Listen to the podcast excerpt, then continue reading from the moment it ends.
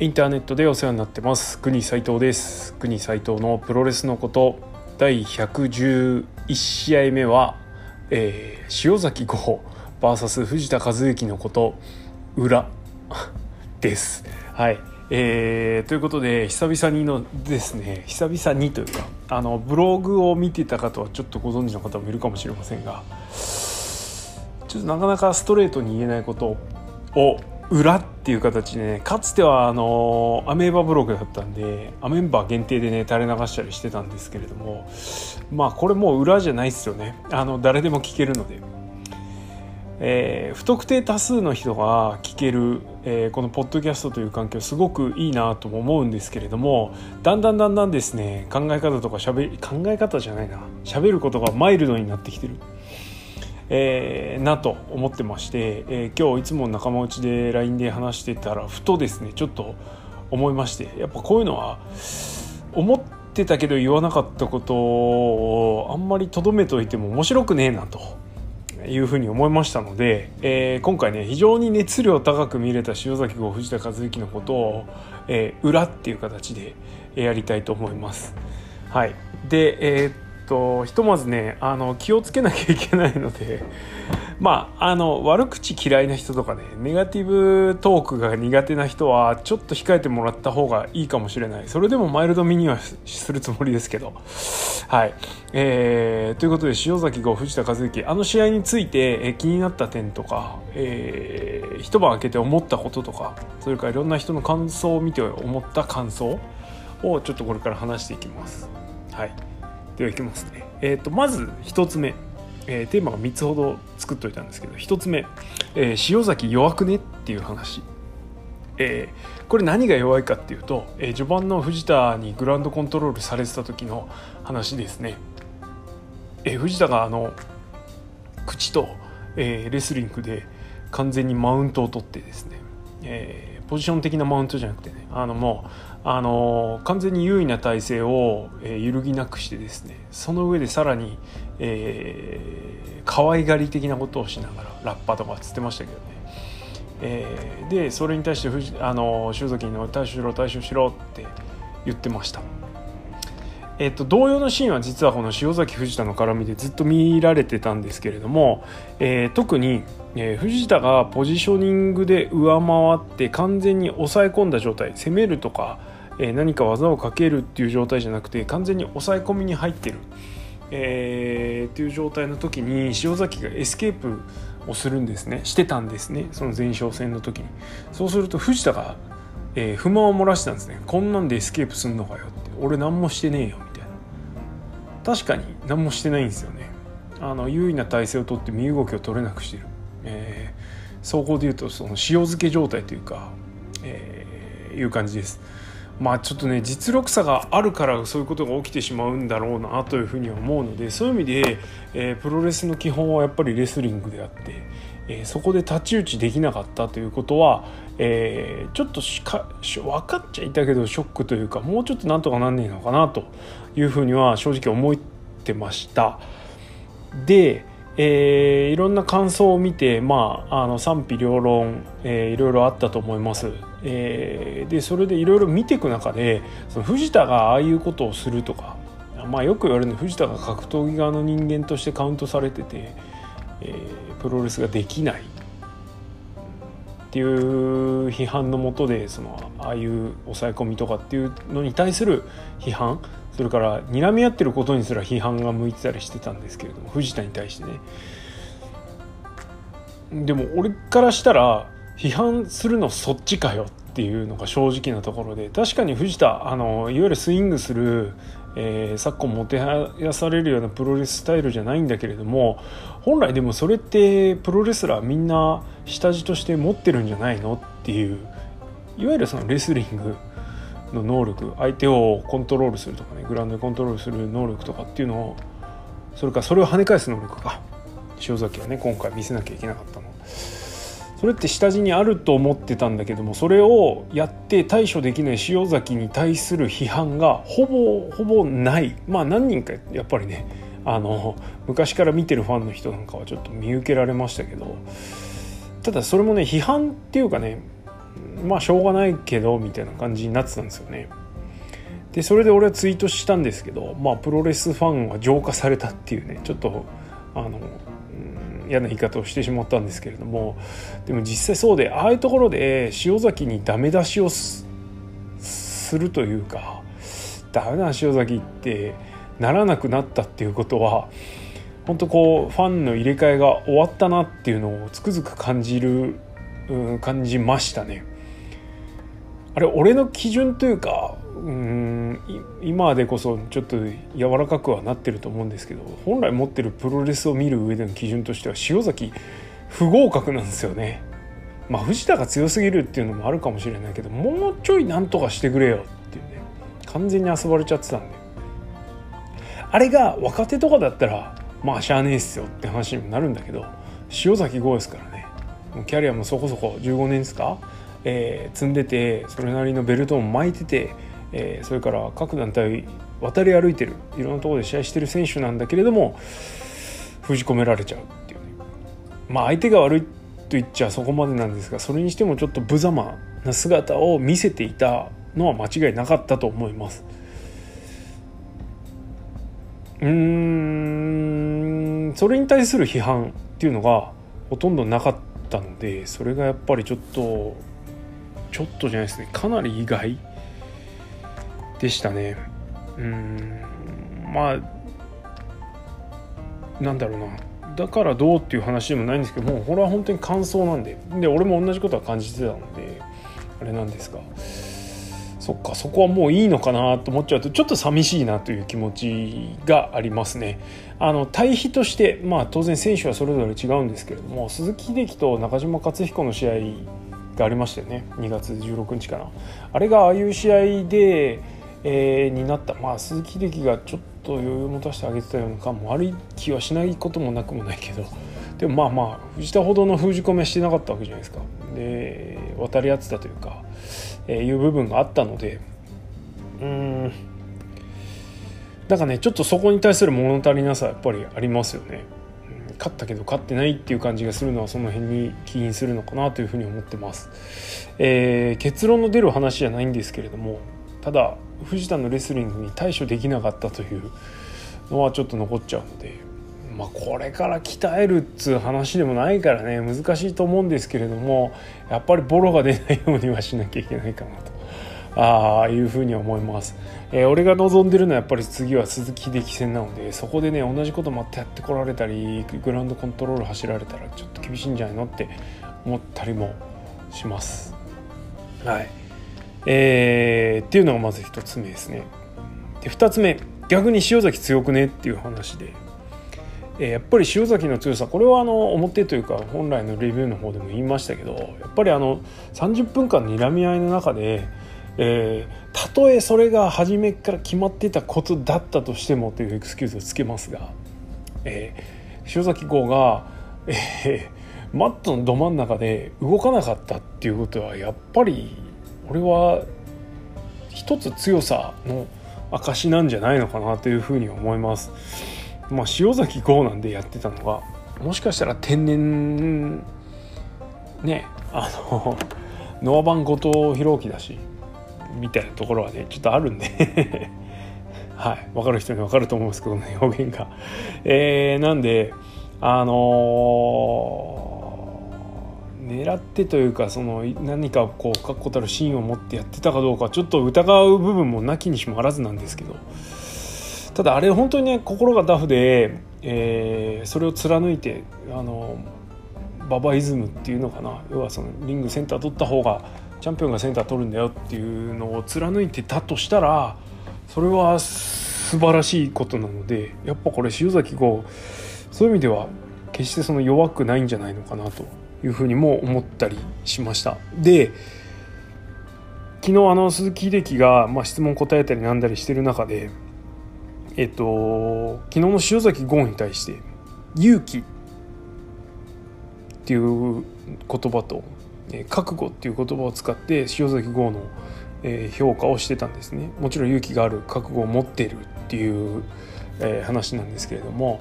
まあこれ構あのなんつうかな。でかいっすよね。うん。どういう勇気なのかどういう覚悟なのかっていうのはもしかしたらお客さん側から見るたり感じたりするのとやる側の方としたら違うのかもしれないけれどもやっぱりあの試合をやりきった。であの一番でかかったのはグランドでねかなり封じ込められてたし声も出なくなっちゃってあの場外戦流れた時とかね。ねああいう時そういう場面もあったんだけどもまあ折れなかった。心が折れてなかったっていうのはちょっとでかいかなと、えー、いうふうに俺は思ってます。それこそが実は塩崎号の強さだったりするのかなというふうに思ったんで、えー、要はあのよし来いっていうまず姿勢というか行動というかね。あれは、えー、今後も見せてほしいなとうん思いますね。キャラクター付けというかそういうふうにチャンピオンとして振る舞ったらどんどんどんどん完全無欠感がちょっと上がってくるのかなというふうに俺思いました。えー、っとそうですね。なんでまあちょっとこれもツイートしましたけどもあのー、ねこういうオリンピックの、まあ、コロナウイルスでこういうふうになっちゃったんでちょっと本当分かんなくなっちゃいましたけどオリンピックの時期と合わせてなんかオールスター戦の匂いがちょっとねあのしだした時に塩崎豪がチャンピオンででまあこれは完全にコロナウイルスのせいになっちゃいましたけど、えー、ああいう試合を見せた、えー、っていうところに関して、えー、それが例えば相手が藤田和幸じゃなくて、えー、現 IWGP チャンピオンの内藤哲也だったら現三冠チャンピオンの諏訪間だったら、ね、もしくは岡田だったり宮原だったりしたらって思うと結構ワクワクするというか、えー、ものがあるなと。うんやっぱりそうなると岡田和親戦が見たいっすよね。見たい。あ岡田和親とやってかつ塩崎豪が見てえっす俺は。はい。そういうふうに思いました。でそこに少しあのちょっと前にじゃあ塩崎豪と岡田和親っつったらうーんってなっちゃうけど今だったら俺かなりいい具合で見れそうな感じにまで塩崎豪が俺の中で株が上がってきてるなっていう感じですね。はい。なんで決してその試合の一要素としてあるバックボーンというか下地のレスリングは弱かったかもしれないけれども、えー、ハートは決して弱くないというか強いんじゃないのかなと。いうふうに思ったよって話ですね。はい、で最後3つ目、えー、っとフィニッシュがしょぼいっていう問題ですね。はいえー、とおそらくまあこれは多分プレビューでも話してたと思うんですけれども、ね、普通に終わるんだったら間違いなくゴーアンラリアットで終わるでしょうと、え、いう予想でしたでまあその通りに結局なったわけですけど、えー、どれだけねあの強烈な一発を放てるかインパクトのある一発を放てるかっていうのがポイントだったと思います。それはその場式でもあの走り込んででもどっちでも構わないんですけれどもそれこそあのかつてね、えー、978年あたりの小橋三冠チャンピオンだった小橋が見せてたようなラリアットを期待してました。あの秋山よ静かに眠れの時のねああいうラリアットとかね、えー、あの時の小橋のチャンピオン時代好きだったんですけどね俺めっちゃ。はい。えっとああいうラリアット見せてほしかったんですけど、えー、最後ラリアット3連発かな？があって多分まずえっとビンタを食らったけど全然効いてませんムーブが入ってむしろあのゴーくん覚醒ムーブが入ってそこからチョップを4連発ぐらいしてね。でラリアットするんですよね。でキックアウトされるんですけどそのラリアットはすごかった。あれで決まってもよかったんじゃねえのっていうね。あのー、ね覚醒したゴーくんチョップからのゴーワンラリアットでフィニッシュみたいなね。あれでも俺は良かったかなというふうに思うし結果的にはあそこで終わっといた方が良かったかなみたいな ところがちょっとあったんですけど。はい。でその後えー、っともう一回ラリアットいくんですね。妙な間があって、えー、でその時にうんと藤田がちゃんと受けきんないでちょっとなんか半身みたいな感じで中途半端な当たりになったんですよね。でまあそれはよしとしよう。で最後のラリアットですよ。最後のラリアットなんですけど、まあ、距離的な問題なのかステップの問題なのか分かんないですけどよりにもよってラストのフィニッシュのラリアットが、えー、しょぼかった。これは否定できないですね。はい。えー、なんでしょぼかったかっていう原因はもう完璧分かってて